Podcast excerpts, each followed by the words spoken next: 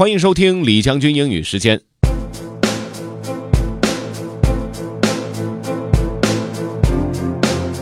今天和大家分享的这篇文章的内容是关于设定目标的。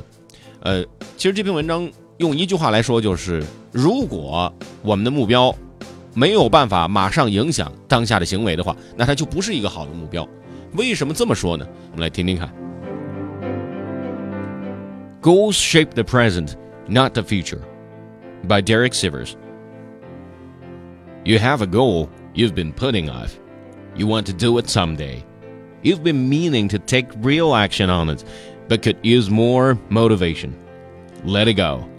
It's a bad goal. If it was a great goal, you would have jumped into action already. You wouldn't wait. Nothing would stop you. Goals are not to improve the future. The future doesn't really exist. It's only in our imagination. All that really exists is the present moment and what you do in it. Judge a goal by how well it changes your actions in the present moment. A bad goal makes you say, I want to do that someday. A great goal makes you take action immediately. A bad goal is foggy, vague, and distant. A great goal is so clear, specific, and close you can almost touch it. This is crucial to keep you going. A bad goal makes you say, I'm not sure how to start. With a great goal, you know exactly what needs to be done next, even if it's just a phone call. A bad goal makes you say, Let me sleep on it. A great goal makes you say, I can't sleep. I was up until 2 doing this, then got up at 7 to do it some more. A bad goal makes you say, That'd be nice. A great goal makes you say, Oh my god, yes, that'd be amazing. I can't wait.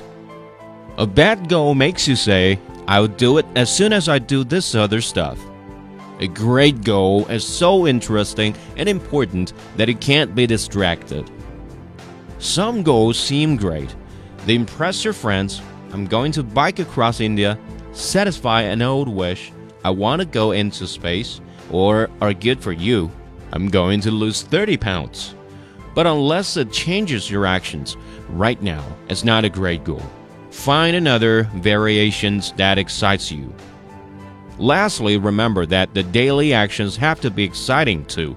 Speak fluent Italian may sound nice, but take Italian lessons an hour a day for two years as to excite you just as much, or you'll never stick with it. 文章作者所表达的这个想法，我觉得还是挺有道理的。咱们中国有句古话叫做“常立志不如立长志”，嗯。如果说可以找到一个让自己兴奋起来的点，赶紧去做，并且始终如一的坚持下去，只要他能够有所收获。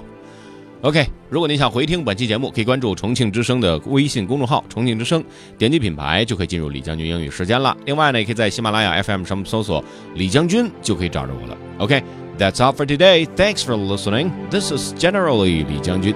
下期节目见。